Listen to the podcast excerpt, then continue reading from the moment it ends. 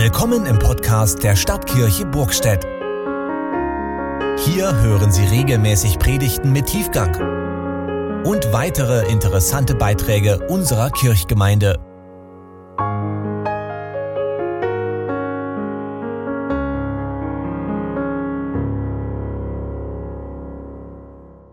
Ich lese uns jetzt einen Text, der die Grundlage für die Predigt und für diesen ganzen Tag heute ist. Er steht im Lukasevangelium Kapitel 24, die Verse 13 bis 35.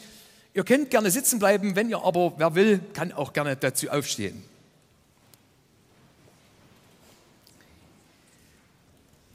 Und siehe, zwei von ihnen gingen an demselben Tag zu einem Dorf namens Emmaus, das von Jerusalem 60 Stadien entfernt war.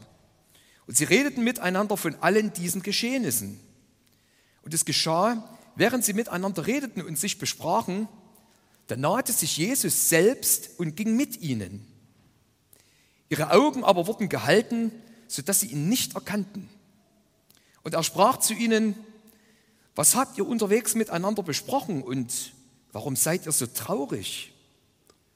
Da antwortete der eine, dessen Name Kleopas war, und sprach zu ihm, bist du der einzige Fremdling in Jerusalem, der nicht erfahren hat, was dort geschehen ist in diesen Tagen?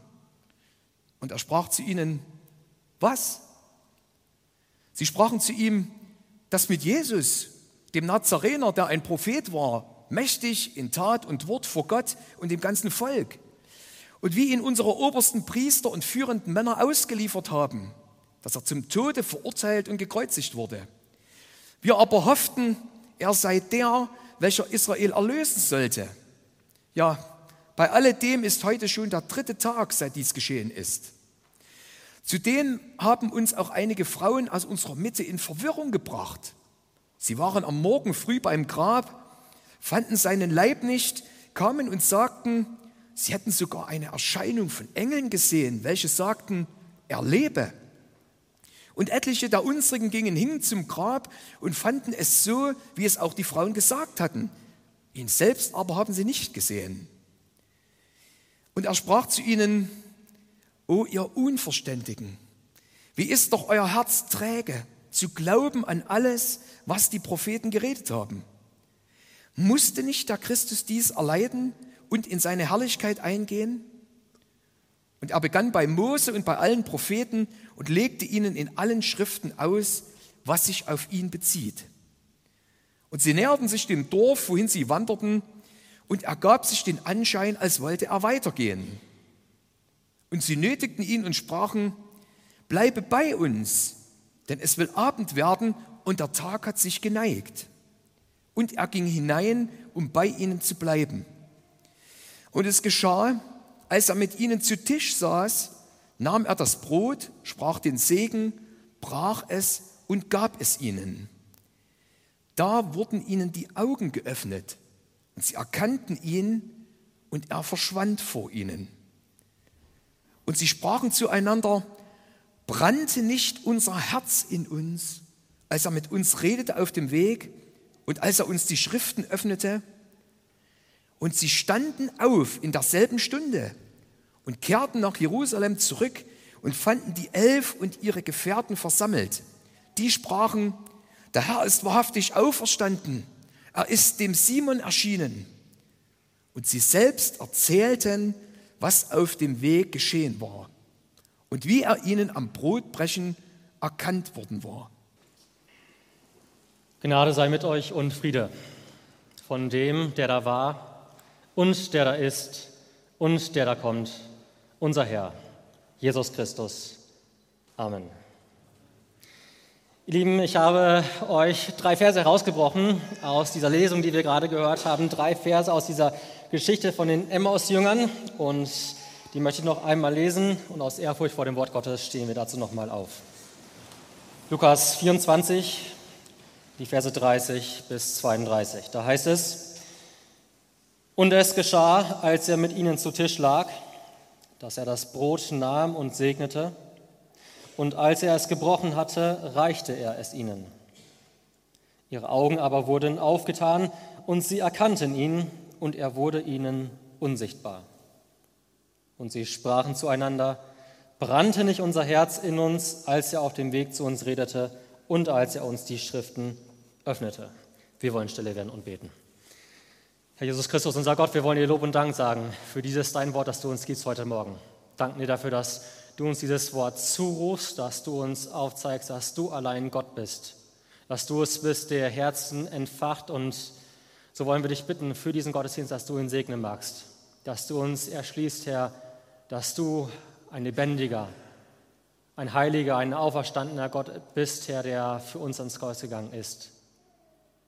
Ja, und damit das gelingt, Herr, dafür brauchen wir deinen Segen. Und deswegen bitten wir dich alle miteinander, Herr, dass du das Reden und das Hören auf dein heiliges, auf dein vollkommenes und irrtumsloses Wort an uns allen schenken magst. Amen.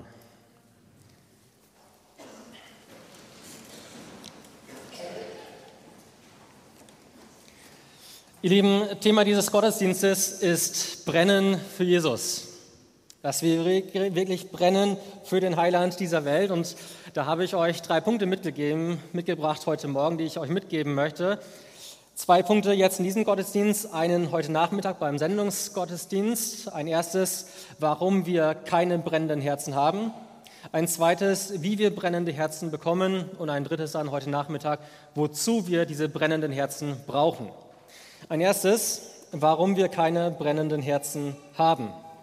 Ihr Lieben, das ist ja etwas, das wünschen wir uns eigentlich alle, brennende Herzen, oder? Dass wir wirklich Feuer und Flamme sind für Jesus Christus, dass wir wirklich Gas geben im Glaubensleben. Allerdings kennen wir das alle, dass wir oft eben nicht brennen, so im Alltag. Nach so einer Bibelfreizeit, nach so einem Bibelwochenende in der Gemeinde, das ist gar kein Thema, da gibt es dann richtig los mit Feuer und Flamme für Jesus Christus. Aber warum ist das im Alltag oft nicht vorhanden? Warum brennen wir uns unsere Herzen oft nicht? Warum ist oft kein Feuer da? Das ist eine Frage, die sich uns stellt.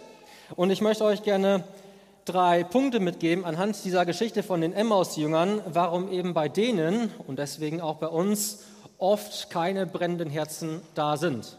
Drei kurze Punkte dazu. Ein erstes, weil wir den Problemen ausweichen. Ein zweites, weil wir keine Gewissheit des Glaubens haben und ein drittes, weil wir die Hauptbotschaft der Bibel nicht verstehen. Ein erster Punkt, warum wir keine brennenden Herzen haben, weil wir den Problemen ausweichen. Die sogenannten Emmaus-Jünger, so heißt es hier, die sind auf dem Weg. Die Emmaus-Jünger, das sind zwei Jünger gewesen, die gehörten zu dem engeren Kreis der Jünger Jesu, zwar nicht zu den zwölf Aposteln, aber die sind trotzdem einige Zeit mit Jesus unterwegs gewesen. Und die sind jetzt auf dem Weg, heißt es hier. Auf dem Weg von Jerusalem nach Emmaus. Daher auch ihr Name, die Emmaus-Jünger. Warum sind sie auf dem Weg? Die haben das alles mitbekommen, was da geschehen ist in Jerusalem. Alles um Jesus herum, dieser ganze Leidensweg, die Kreuzigung Jesu, der ganze Sport, die ganzen Schläge, haben alles mitbekommen, haben auch die Auferstehung mitbekommen. Allerdings konnten sie das Ganze jetzt nicht einordnen. Die waren in einer Situation, wo sie sagten, okay, wir haben das mitbekommen, wir haben das erlebt, aber die wussten jetzt nicht so ganz, was sollen wir jetzt damit anfangen? Da ist der Sohn Gottes, der gestorben ist, aber Moment, wir dachten doch, er ist der König, hat er doch von sich gesagt, der will doch sein Königreich aufrichten. Und jetzt ist er tot und irgendwie doch nicht. Das war so die Situation an diesem Ostersonntagnachmittag hier. Die sind da und können nicht einordnen, was dort geschehen ist. Der Jesus, der hat doch gesagt, dass er sein Reich aufrichtet, dass er uns doch erlösen wird, dass es doch jetzt so richtig losgeht. Und irgendwie passiert da nichts. Die ganze Hoffnung, all das, was man sich erhofft, erwünscht hatte in diesen Jahren mit Jesus, bei den ganzen Heilungen, bei den ganzen Wundern, die er getan hat, und jetzt das. So eine enttäuschende Niederlage. Was machen die beiden deswegen? Die hauen ab. Die gehen weg. Raus aus Jerusalem, raus an dem Ort, an dem sie eigentlich bestellt worden waren, wo sie sein sollten. Das sehen wir daran, nachher, wenn die, wieder, wenn die die brennenden Herzen wieder haben, sobald das Feuer wieder da ist, da gehen sie sofort wieder zurück nach Jerusalem. Aber jetzt erstmal weg. Raus aus Jerusalem, raus nach Emmaus, raus aufs Land, da wo man mal durchatmen kann, wo man mal zur Ruhe kommt, eben abschalten. Das ist ja so eine ganz moderne Reaktion geworden. Dort, wo ich Dinge nicht einordnen kann, wo ich Dinge nicht verstehe, nicht begreife, da gehe ich erstmal raus. Da verschwinde ich erstmal besser. Und jetzt unterhielten die sich an diesem Ostersonntagnachmittag und das war einfach nur schrecklich, was sie dort erlebt haben. Die versuchen jetzt irgendwie davon wegzulaufen, all dem, was sie dort eben bedrückt, versuchen eine Lösung zu finden, aber die fanden keine, da war keine Lösung da, die haben nur das eine getan, sie wollten den Problemen ausweichen, dem, was sie nicht einordnen konnten und das ist wichtig zu begreifen, denn Probleme kennen wir alle. Und das liegt daran, weil wir in einer Problemwelt leben. Das jetzt nicht erst seit zweieinhalb Jahren, seit so Ausbruch der Pandemie oder jetzt seit ein paar Monaten, seitdem der Krieg in der Ukraine ist, wieder mal Krieg in Europa seit vielen Jahrzehnten, wo ja viele westliche Christen aufschreien auf einmal, jetzt ist das ganz, ganz große Ende nahe. Nein, wir leben in einer Problemwelt. Wir leben in einer Welt voller Herausforderungen, voller Nöte, voller Schwierigkeiten. Das ist unsere Realität. Das ist das, wo wir drinstecken. Und ich weiß nicht, aus welchen Problemen du mittlerweile, du momentan eventuell kommst, wo du vielleicht sagst, das ist eventuell die Pandemie gewesen in meinem Leben, wo ich herausgefordert wurde. Die letzten Jahre, die ständige Isolation, die vielen Dinge, die eben nicht stattfinden konnten, immer alleine sein, nur vor dem Laptop auf dem Bildschirm gucken, da mal den einen oder anderen zu sehen, dann die ganzen Maßnahmen, all die Dinge, die man nicht einordnen konnte, ein ständiges Hin und Her, wo du gesagt hast, da ist man doch wahnsinnig geworden. Oder vielleicht ist es bei dir die Beziehungskrise. Dass du sagst, das Zwischenmenschliche, das ist bei mir gerade das ganz große Thema. Vielleicht auch infolge der Pandemie. Dass du sagst, da ist so viel kaputt gegangen in mir drin. So viele Dinge, die ich nicht erleben durfte. So viele Dinge, wo ich mich allein durchboxen musste und niemanden hatte. Oder eine schwere Krankheit, die deinen Alltag erschwert, die ihn herausfordert. Ich weiß nicht, was es beim Einzelnen ist. Ich weiß nur das eine. Wir leben in einer Welt voller Schwierigkeiten, voller Probleme und Kämpfe. Und dann brannten ihre Herzen hier nicht. Dieser Emmaus-Jünger. Die brannten nicht. Die brannten nicht, weil sie fortliefen. Fortliefen von dem Ort, an dem sie bestellt waren. Wie oft haben wir das schon gemacht? Dass wir einfach fortgelaufen sind. Wo wir ganz genau wussten, okay, da ist ein Ort, an den Gott mich bestellt hatte. Da soll ich sein. Da soll ich jetzt den Dienst wahrnehmen in der Gemeinde. Wo du ganz genau wusstest, du sollst hingehen zu deinem Klassenkameraden, zu deinem Kommilitonen, zu deinem Arbeitskollegen und du bist nicht hingegangen.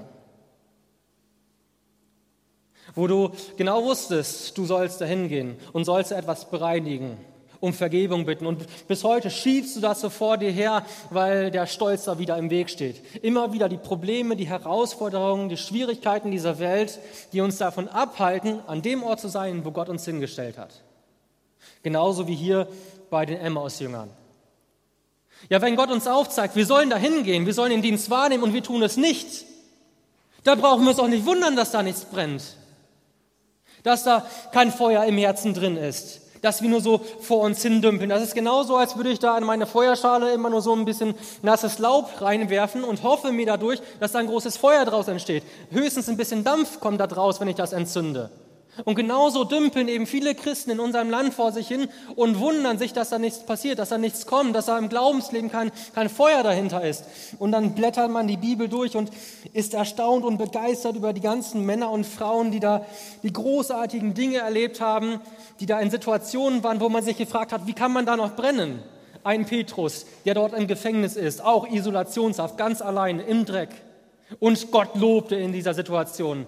Ein Paulus, der ganz, ganz starke Briefe geschrieben hat im Gefängnis.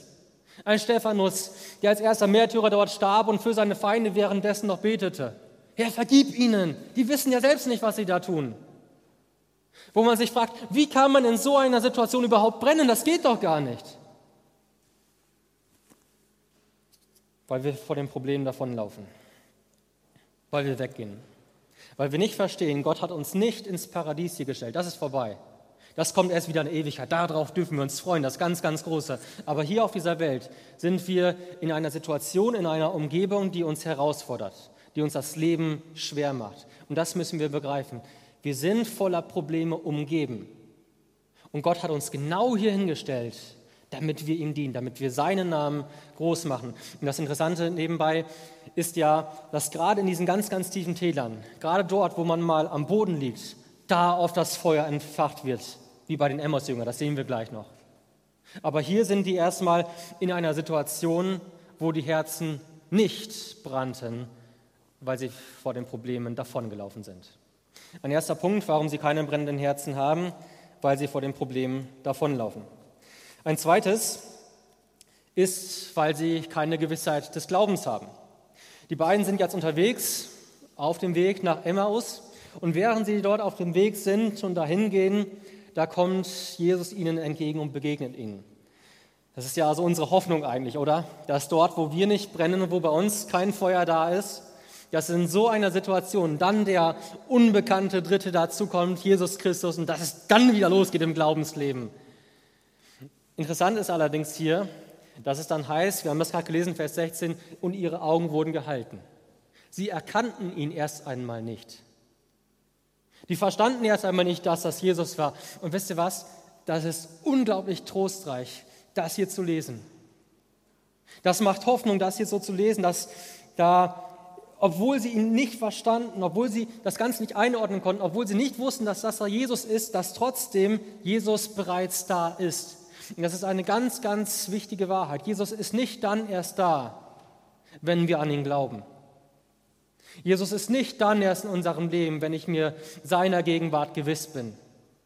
Eine ganz, ganz tiefe theologische Wahrheit, die uns die Bibel immer wieder aufzeigt. Jesus Christus ist nicht dann erst da, wenn ich weiß, er ist der Erlöser, er ist der Retter. Er ist immer schon vor meinem Glauben da. Er ist schon da, bevor sie überhaupt glauben. Bevor ihre Augen aufgetan sind, bevor sie verstanden, Jesus ist bereits neben uns, ist er schon da. Sie erkannten ihn nur nicht. Der Auferstandene ist immer schon vor unserem Glauben da. Und dann fragt Jesus sie hier, worüber redet ihr? Und das ist interessant, Jesus lockt hier aus diesen beiden Jüngern das ganze Elend heraus. Diese ganze Hilflosigkeit, all das, das, was sie nicht einordnen konnten, das lockt er aus denen heraus und dann erzählen sie das, diese, diese ganze Hilflosigkeit, alles, was sie nicht verstanden, das erzählen sie ihm dann, ihre ganze Traurigkeit, dieses ganze schwere Herz, Warum tun sie das? Die halten das ja nicht aus, wenn man das da so mitliest, wie sie das da erzählen, dann da möchte man am liebsten mitweinen, wie zerstört die da am Boden sind. Und ich mache das deswegen deutlich, weil ich glaube, die beiden versuchen aus sich selbst heraus eine positive Deutung des Ganzen zu finden. Irgendwie aus sich selbst heraus eine positive Deutung zu erlangen. Das, die hatten ja von der Auferstehung gehört. Die wussten, Jesus ist auferstanden. Das ist allerdings erst einmal reine Information. Damit kann ich erstmal nicht viel anfangen. Das ist nur Information. Die wussten das und dann hinterfragt man sich ja. Okay, glaube ich das jetzt nur, weil ich in diesem frommen Umfeld bin? Glaube ich das jetzt nur, weil ich das immer so gehört habe? So wie bei uns eben, oder? So Freitagabend, Jugendgottesdienst, gerade mit so einer Band, dann, dann geht es richtig rund. Da stehen nach fünf Liedern alle unterm Kreuz, Feuer und Flamme. Das ist gar kein Thema, das bekommen wir hin.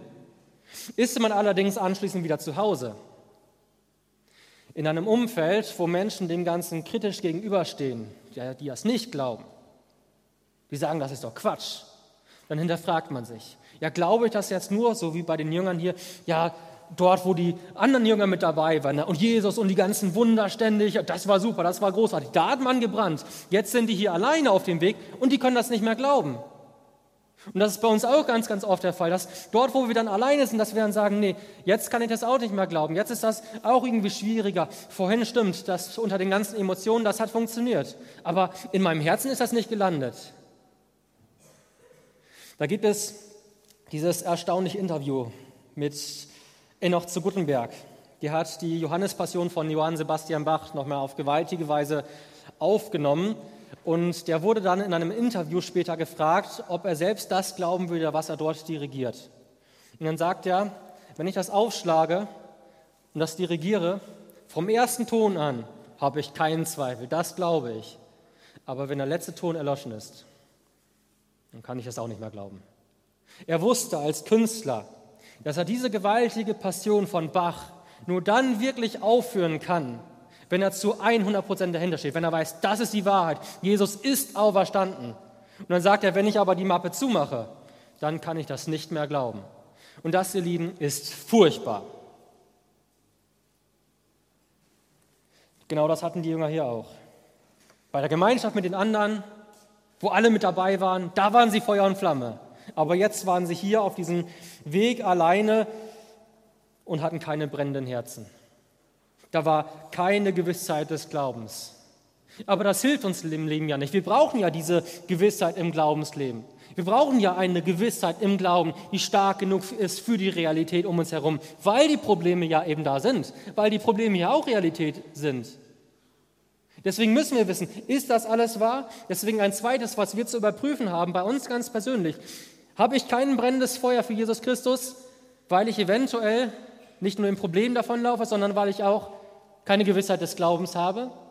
Weil diese Gewissheit bei mir nicht da ist und weil das die Absicht der Bibel, des Wortes Gottes ist, uns diese Gewissheit zu geben. Deswegen wird das hier so stark betont. Da war die Anfechtung allerdings hier bei den Emmaus-Jüngern zu stark. Die Enttäuschung zu tief, der Widerstand zu groß. Die konnten es nicht glauben, die wollten es nicht glauben. Sie hatten keine Gewissheit und deswegen war auch kein Feuer da in ihrem Glaubensleben. Ein dritter Punkt, der hier deutlich wird, warum da kein Feuer da war, war, weil sie die Botschaft der Bibel nicht verstehen. Und jetzt kommt Jesus und donnert das denen entgegen und sagt, ihr Idioten, ihr Dummköpfe, übersetzt Luther, das ist ein Schimpfwort, das er hier benutzt. Im Griechischen heißt es, ihr habt zu harte Herzen, ihr seid hartherzig. Ihr wollt es doch nicht verstehen, sagt Jesus. Ihr wollt nicht verstehen, was ganz offensichtlich gesagt ist. Ihr seid unempfänglich dafür. Es ist doch klar gesagt. Und dann sagt der Vers 26, musste nicht der Christus dies leiden und in seine Herrlichkeit eingehen.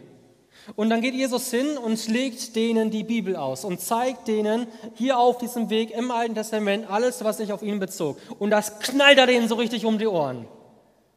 Und sagt, ihr Dummköpfe, ihr wollt nicht verstehen, was offensichtlich gesagt ist. Er kritisiert an denen, dass sie das eben nicht verstanden haben, was in der Heiligen Schrift gesagt wurde. Was mussten sie verstanden haben? Musste nicht der Christus dies leiden? Musste er das nicht leiden? Er sagt, hey, ihr habt das doch gelesen im Alten Testament. Und dann zeigt er denen das auf, nicht so zweiter Stellen, wie wir das in den Predigten immer machen, sondern wirklich im ganzen Alten Testament zeigt das alles auf, alles, was sich auf ihn bezog, von Anfang an, alles jede, ganz ins Detail. Und er sagt, hey, wenn ihr das doch lest in der Bibel, dann ist das doch völlig klar. Und das ist eben der dritte Punkt, warum hier keine brennenden Herzen da waren, weil sie die Hauptbotschaft der Bibel gar nicht verstanden haben. Weil sie nicht wussten, worum es geht. Welche Botschaft?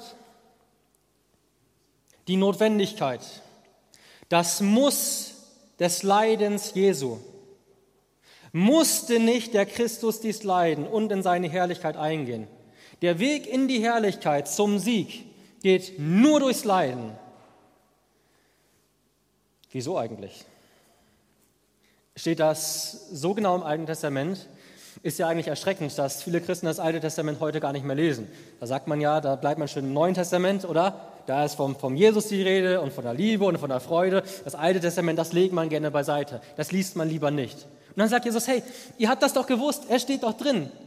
Und dann fängt Jesus an bei der Schöpfung und zeigt auf, dass das ganze Wort Gottes ein Wort der Liebe ist und dass selbst das Schöpfungswort ein Wort der Liebe ist, in dem Gott selbst hingeht, sich einen Gegenüber schafft, den Menschen, und diesen Menschen ins Paradies stellt. Perfekte Gemeinschaft, eine Bombenfrau, super Aufgaben, alles erfüllend, alles großartig gewesen. Zwischenmenschlich und zu Gott. Und dann geht der Mensch dahin und macht das alles kaputt. Der Sündenfall kommt. Er lehnt sich gegen Gott auf. Er stellt das Wort Gottes in Frage. Sollte Gott wirklich gesagt haben, sein wollen wie Gott, da kommt der Größenwahn des Menschen dann auf. Aber hier kommt Gott in seiner unendlichen Liebe und direkt am Anfang der Bibel eben schon die Verheißung. Dieser Retter, der kommen soll. Der Retter, der kommt und der Schlange den Kopf zertreten wird. Die Liebe Gottes. Anschließend der Noah-Bund, Gericht und Sinnflut, wo alles bis auf acht Leute zerstört werden, alles wird platt gemacht. Und auch hier wieder wird die Liebe Gottes deutlich. Gott sagt, ich will das nicht noch einmal machen. Ich will nicht noch einmal alle vernichten, obwohl Gott jedes Recht dazu gehabt hätte. Hier die Liebe Gottes wieder. Anschließend 1. Mose 12 mit Abraham, der Segen für alle Völker. Auch hier wieder die Liebe Gottes. Immer und immer wieder sehen wir das jetzt im Alten Testament. Gott tut und macht und wirbt für seine Menschen. Immer wieder investiert er, immer wieder geht er in seiner unendlichen Liebe auf die Menschen zu. Und ganz bevor, besonders eben beim Volk Israel, wo er immer wieder investiert. Und was macht dieses Volk? Was ist die Folge? Dieses Volk Israel, das geht immer wieder weg, so wie der Mensch von Anfang an, distanziert sich immer wieder von Gott, sagt immer wieder, nein, das wollen wir nicht. Immer wieder diese Rebellion, immer wieder einen gegen angehen gegen den, der mit seiner Liebe auf einen zukommt. Dieses Muster finden wir jetzt über die ganze Bibel. In seiner Liebe kommt Gott und in seiner Rebellion geht der Mensch weg. Die Propheten, die werden verfolgt, die werden getötet und im Neuen Testament kommt Jesus Christus selbst, der Sohn Gottes. Und den, den hauen sie ans Kreuz. Den hauen wir ans Kreuz. Die ganze Geschichte Gottes mit der Menschheit und speziell mit Israel ist eine Geschichte der Liebe. Gott wendet sich den Menschen zu, die wenden sich wieder ab. Und anstatt alles kaputt zu machen, geht Gott jetzt selbst ins Leiden hinein. Er nimmt die Last der Welt auf sich und trägt unsere Schuld, trägt unsere Sünde. Das ist die Liebe Gottes. Und genau das erklärt der Auferstandene den beiden Jüngern hier jetzt und sagt, hey, es gibt eine logische Notwendigkeit, es gibt ein Muss, dass der Weg der Erlösung genauso aussieht, dass der Weg der Erlösung ein Leidensweg ist, dass Jesus Christus am Kreuz sterben musste. Da gab es keine Alternative. Gott hätte nicht sagen können, ich mache das einfach anders. Gott hätte nicht sagen können, ich komm, schwamm drüber, ist doof gelaufen mit euch, hat nicht geklappt, ihr seid in eure Sünde gefallen, aber es ist schon gut gewesen. Nein, er musste leiden. In Gottes unendlicher Weisheit und Wesen, in seinem Wesen, steckt eine logische Notwendigkeit dahinter, dass er leiden musste. Dass wenn Liebe auf Rebellion stößt, das Ergebnis immer Leiden sein muss. Das ist die Botschaft der Bibel. Da steckt eine ganz, ganz tiefe Logik Gottes dahinter. Wenn die Liebe Gottes auf die Rebellion des Menschen stößt, nach unserer menschlichen Logik müsste Gott draufhauen. Der Stärkere muss draufhauen. Und weil Gott der Stärkere ist, hätte er alles platt machen müssen. Das wäre unsere Logik. Aber Gott ist, Römer 8, Vers 5, hingegangen in seiner unendlichen Liebe und hat zu einem Zeitpunkt, als wir ihn nicht geliebt haben, da ist er für uns ans Kreuz gegangen, da ist er für uns gestorben, als wir ihn verachtet haben, als wir ihn gehasst haben. Wenn Liebe auf Rebellion stößt, dann muss das Ergebnis Leiden sein. Es geht nicht anders. Und das erklärt er denen hier jetzt. Musste nicht der Christus dies leiden? Anhand vom Alten Testament. Ihr Lieben, wenn wir das Alte Testament nicht mehr lesen und studieren, dann können wir nicht begreifen, wer Jesus ist. Es ist eine Lüge, dass wir Jesus begreifen könnten anhand vom Studieren des Neuen Testaments. Das ganze Elend, die ganzen Diskussionen, die wir heute haben, wie kann ein liebender Gott das zulassen, das mit dem ganzen Leid auf der Welt, wie ist das, wie geht das, dass dieser liebende Gott dahin geht und die Menschen in eine ewige Verdammnis schickt, all diese Diskussionen kommen nur daher, weil wir dieses Alte Testament nicht mehr lesen, gar nicht mehr wissen, wer dieser Gott ist, der sich den Menschen offenbart hat, weil wir so einen Hampelmann-Gott aus ihm gemacht haben, so einen Gott aus der Mickey-Maus-Zeitschrift geklaut. Aber es ist nicht der Gott der Bibel, der, der sich offenbart hat und gezeigt hat, wer er ist. Und das, das haut er denen jetzt entgegen. Das zeigt Jesus denen. Und das ist dann auch der Grund, warum ich von vorne bis hinten mit meinem Leben nicht mehr zurechtkomme. Weil ich das nicht verstehe, weil ich das nicht begreife. Und dann kann ich auch die Dinge um mich herum nicht mehr einordnen, wenn dann auf einmal die großen Kriege ausbrechen. Dann wundere ich mich, oh nein, was passiert denn hier um mich herum? Jesus sagt, hey, es ist doch klar, es steht doch alles drin. Ich habe das doch gesagt. Das ist die Kritik Jesu an den Jüngern. Und das beginnt mit einem Schimpfwort. Euer idiotisches Verhalten. Weil ihr harte Herzen habt, weil ihr es doch gar nicht verstehen wollt. Es ist doch, das Alte Testament ist doch dick genug. Es steht doch alles drin. Nein, da lehnt man das lieber ab und steht da in seiner eigenen Selbstgerechtigkeit und seinem Hochmut und sagt, ich bleibe schön bei dem, was mir eben passt und pick mir die Rosinen so ein bisschen heraus und dann kommt man auf einmal mit dem Leben nicht mehr zurecht. Ihr Lieben, ich sage das so hart, weil das noch weit unter dem Niveau ist, wie Jesus das hier gesagt hat. Jesus hatte noch einen ganz anderen Ton drauf.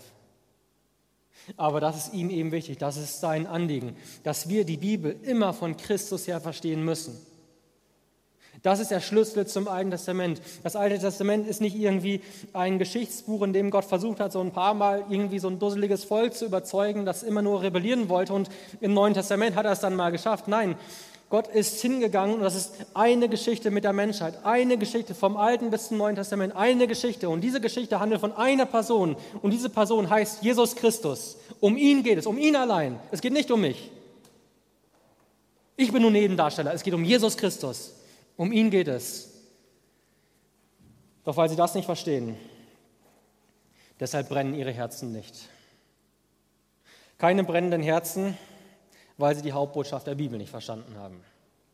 Und da müssen wir uns eben prüfen, wie sieht das bei uns aus? Haben wir keine brennenden Herzen, weil wir den Problemen davonlaufen, den Ort, an den Gott uns eigentlich bestellt hat, weil wir keine Gewissheit des Glaubens haben, gar nicht wissen, Jesus ist ja bereits da, oder weil wir die Hauptbotschaft der Bibel vielleicht gar nicht verstehen.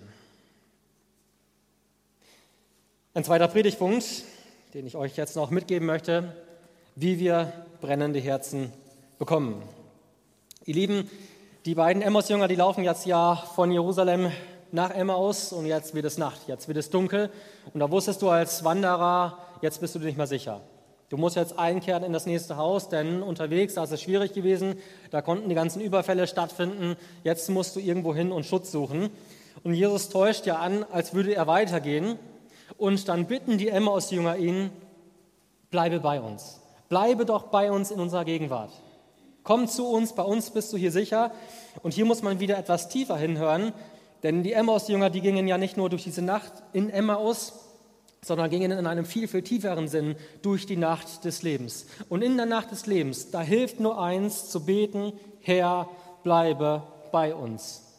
Und da sieht man wieder dieses wunderbare Handeln Gottes, Jesus ist ja bereits da. Der unbekannte Dritte ist ja bereits da. Die beiden wissen, in der Nacht des Lebens, da wo es ganz, ganz dunkel wird, da hilft nur eins, dass der, der das Licht der Welt ist, da ist. Jesus Christus. Die beiden, die haben ja eigentlich ganz andere Motive, als sie ihn einladen. Die wussten ja gar nicht, dass es Jesus ist. Aber mit dieser Bitte, an Jesus, Herr, bleibe bei uns, tun sie das Einzige, was in der Nacht des Lebens, dort wo es ganz, ganz dunkel um einen herum ist, das Einzige, was da hilft, zu beten, Herr, bleibe bei uns. Und dann sitzen die jetzt hier zu Tisch und auf einmal erkennen die, wer vor denen ist. Auf einmal verstehen die, das ist Jesus. Was war geschehen? Jesus nahm das Brot, er brach es, dankte und gab es ihnen. Das, was er drei Jahre lang getan hatte. Immer und immer wieder. Immer wieder diese Gemeinschaft. Darin wird nämlich die Liebe Gottes deutlich. Das ist Gottes Botschaft an uns. Dass er eine umfassende Lebensgemeinschaft mit uns haben will. Und das erkennen sie. Die, wir hätten ja eigentlich erwartet, dass das Feuer nicht nur dort unterwegs anfing zu brennen, sondern dass sie auch dort ihn erkannten. Aber da heißt es ja ganz gezielt, sie erkannten ihn, ihn nicht. Die Augen wurden gehalten. Wo erkannten sie ihn? Woran? Als er das Segensgebet sprach. Denn dafür war er ja bekannt. Er hatte ja immer wieder diese Gemeinschaft mit den Menschen, mit den Zöllnern, mit den Sündern, mit den Pharisäern. Da wurde er ja oft angeklagt. Wie kannst du mit solchen Leuten essen? Aber das ist eben Gottes Liebe. Dadurch wird diese Liebe Gottes deutlich. Das ist die Botschaft der Bibel. Gott sagt, hey, ich will eine umfassende Lebensgemeinschaft mit euch haben. Daran erkennen Sie, das ist Jesus. Daran erkennen Sie, brannte nicht unser Herz. Als sie diese Gemeinschaft hatten, unsere Gemeinschaft mit Jesus sieht meistens anders aus. Unsere Gemeinschaft ist meistens so wie so ein schneller McDonalds-Abstecher, wo jeder seine Tüte in sich hineinfrisst. Aber Gott sagt, ich will eine umfassende Lebensgemeinschaft mit euch haben. Ich will bei euch sein. Das ist Gottes Botschaft. Als er das Brot nahm und dankte, da wurden ihnen die Augen aufgetan. Er ist der Auferstandene, der Gekreuzigte, der Christus, der, der das Brot des Lebens ist und der Gemeinschaft Gottes mit sich bringt. Was für eine Freude, geöffnete Augen. Das ist die Wirklichkeit Gottes die alle Grenzen übersteigt. Da ist jetzt keine Traurigkeit mehr. Da ist alle Hoffnungslosigkeit weg. Da ist jetzt nur noch Freude, weil Jesus eben da ist. Weil der Ewige die Fähigkeit hat, in unsere Endlichkeit zu kommen und Gemeinschaft Gottes mit sich zu bringen. Da ist nur noch Freude. Und das ist so interessant jetzt. Jetzt verschwindet Jesus hier auf einmal. Das heißt, und er wurde ihnen unsichtbar. Und in diesem Moment, da fragen die beiden sich, Brannte nicht unser Herz? Brannte nicht unser Herz? Was war geschehen? Wodurch erkannten sie jetzt Jesus und dass ihre Herzen brannten? Als Jesus zu ihnen sprach und das Brot brach. Brennende Herzen durch das Wort und das Sakrament. Denn in diesen Elementen haben wir die Gemeinschaft mit dem lebendigen Gott. Dadurch haben wir die Gemeinschaft mit Jesus Christus. Ihr kennt das. Was sind die Kennzeichen der Kirche? Die CA7, die Confessio Augustana, wahre Wortverkündigung und rechter Gebrauch der Sakramente. Und genau das ist das, was wir hier jetzt haben. Genau das erleben die hier. Das ist das Entscheidende. Heißt, wenn, wir, wenn ihr die brennenden Herzen haben wollt, wenn ihr wirklich brennen wollt für Jesus Christus, braucht ihr das Wort und Sakrament. Denn da haben wir diese Gemeinschaft mit Jesus Christus. Da haben wir sie. Da finden wir sie. Jesus ist gegenwärtig. Nicht irgendwie in irgendwelchen Spaziergängen, die wir irgendwo runterpilgern müssen, auch nicht indem wir uns irgendwo auf die Wiese unterm Himmel legen und meinen, dadurch kommt die große Erleuchtung dann. Da wurde schon viel Unfug getrieben in der Kirchengeschichte. Das funktioniert nicht. Die Verheißung liegt in Wort und Sakrament. Da ist sie drin. Und das ist eben das, was die hier erleben.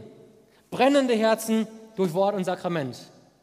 Jesus hat ihnen die Bibel aufgezeigt. Er hat ihnen das erklärt.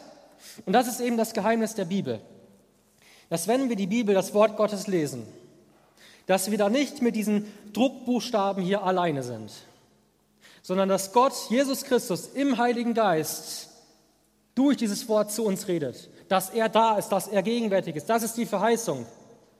Das ist das, was Jesus uns hier mitgibt. Das ist der Schlüssel. Gemeinschaft mit Jesus Christus durch die brennenden Herzen, durch die Gewissheit, Jesus ist da. Ich habe das ja gerade aufgezeigt. Die hatten keine brennenden Herzen, weil sie sich dessen ungewiss waren. Ja, wie ist das mit dem Glauben und wie ist das mit Jesus? Ist er jetzt da? Ist er auferstanden? Ist er nicht? Hier hatten sie diese Gewissheit wieder. Und das ist wichtig. Die Gewissheit des Glaubens, die können wir uns nicht selbst geben, irgendwie durch kluge Argumente, die wir uns geben. Die kann ich euch auch nicht geben. Das funktioniert nicht. Gewissheit im Glauben kann allein, allein, allein der Auferstandene in Jesus Christus selbst uns geben kann. Allein der Heilige Geist uns schenken in unsere Herzen. Er allein, das ist allein Werk des Heiligen Geistes, dass er uns aufzeigt, ich bin da, ich bin der Retter. Dass der Auferstandene uns ganz persönlich begegnet. Und das ist das, was die beiden hier eben erlebt haben. Gemeinschaft mit Gott. Diese Gewissheit, die lebt vollständig davon, dass der Auferstandene sich selbst bezeugt im Heiligen Geist. Und das tut er eben in Wort und Sakrament sodass die ganzen Enttäuschungen, die ganzen Zweifel, alles, was da ist, auf einmal weg, ist, äh, weg sind. Genauso wie hier. Mit weniger ist uns nicht geholfen. Das ist das, was wir brauchen. Dass wenn wir die Bibel lesen, dass wenn wir an seinen Tod denken, die Gewissheit zu haben, er ist gegenwärtig, er ist bei, äh, bei uns, Gemeinschaft mit Jesus. Darum geht es. Und diese Erfahrung, die brauchen wir alle. Dieses brannte nicht unser Herz, Brannte nicht unser Herz, als er bei uns war, als er zu uns redete? Vorher waren die Herzen zu, die waren verhärtet. Und jetzt kapieren die das auf einmal. Natürlich kann jeder die Bibel lesen, aber um Gottes Wort zu verstehen, brauchen wir, dass er, der Lebendige, sich selbst bezeugt. Es geht nicht um stumpfe Bibellesen oder so viel wie möglich. Es geht um die Gemeinschaft mit Gott, Gemeinschaft mit Jesus. Und die haben wir eben in seinem Wort. Da haben wir dann wieder die Gewissheit, er ist wirklich da. Ich habe das zu Beginn kurz aufgezeigt, dass wir das ja alle kennen, auf den Bibelfreizeiten, auf den Seminaren, nach so einem Wochenende vielleicht auch, dass wir dann da wieder rausgehen und dann wieder brennen und dann flacht das Ganze wieder ab. Ja, warum hat das denn angefangen zu brennen? Weil wir Gemeinschaft mit Jesus Christus hatten, weil wir in sein Wort geschaut hatten, haben, weil wir an seinen Tod gedacht haben. Das ist der Schlüssel und das ist das, was wir im Privaten, im Kleinen auch immer und immer wieder brauchen. Die Gemeinschaft mit Jesus, jeden Tag, immer wieder diese Gemeinschaft gezielt zu suchen im Gebet, im Bibellesen und daran eben zu denken, was er für uns getan hat. Brennende Herzen durch Wort und Sakrament. Ich kann euch nicht erklären, wie Jesus anwesend ist. Keine Ahnung, das übersteigt mein Verstand, weiß ich nicht. Aber es ist auch völlig egal, das spielt keine Rolle, denn das, was wir hier sehen, ist, ihre Herzen, die brannten. Dort, wo sie erkannten, es ist Jesus Christus. Dort, wo sie diese Gemeinschaft mit dem Auferstandenen ganz persönlich erlebt haben. Und das Große hier in dieser Geschichte, Jesus ist auf einmal weg. Es heißt, er wurde wieder unsichtbar und dennoch bleibt er. Dennoch bleibt er anwesend, weil sie ihn erlebt haben. Auf der Straße beim Lehren, beim Brechen des Brotes. Und obwohl er nicht mehr da ist, obwohl sie ihn nicht mehr sehen, ist er viel, viel, viel, viel stärker gegenwärtig im Heiligen Geist. Dadurch kommt das Brennen. Deswegen ist euer allererster Schritt richtig. Ihr seid heute Morgen hier, ihr habt zugeschaltet, ihr sagt, ich bin dabei. Denn hier beginnt das Brennen, das wünsche ich mir für euch alle. Dass ihr sagt, ich bin da wieder rausgegangen, bei all dem, was ich heute hier gehört habe, bei dieser ganzen Gemeinschaft, dass ich da Jesus Christus, dem Auferstandenen, begegnet bin. Dort, wo das Brennen eben beginnt. Amen. Ich bete noch mit uns. Herr Jesus Christus, unser Gott, und dafür wollen wir dir Lob und Dank sagen, dafür, dass du als Gott Mensch geworden bist dass du in unsere Endlichkeit gekommen bist, um das auf dich zu nehmen, was wir nicht tragen konnten. Aber Herr, und wenn wir dein Wort sehen, dann sehen wir, dass dein Wort ein Wort der Liebe ist, Herr, in dem du immer wieder auf den Menschen zugegangen bist. Und es erschüttert uns, Herr, und gleichzeitig ist es die größte Freude, Herr, dass dieser Weg ein Leidensweg gewesen ist, an dem du auf diese Erde kamst, Herr, um uns, um mich zu retten und um uns zu erlösen. Das ist nichts, was wir verdient haben. Nicht, weil wir so tolle, gestandene Christen sind, die immer Feuer und Flamme für dich sind, sondern weil wir Menschen sind, Herr, die es nicht verdient haben. Und diese Menschen, Herr, die sind dir so kostbar und so wertvoll gewesen, dass du alles gegeben hast für sie. Und dafür können wir dir immer wieder nur dankbar sagen, dankbar sein. Wollen dir Danke sagen dafür, dass du an unserer Stelle gestorben bist. Und unser Gott, wir wollen die Gemeinschaft, die du uns anbietest, immer wieder aufsuchen, Herr dort, wo wir unter dein Wort kommen, dort, wo wir an deinen Tod denken, Herr, dass wir erkennen und verstehen, das ist das, was im Leben Halt gibt. Das, was das Feuer am Brennen erhält, Herr. Wir wissen, aus uns heraus können wir da nichts tun, Herr. Das musst du wirken durch deinen Geist und darum wollen wir dich bitten. Amen.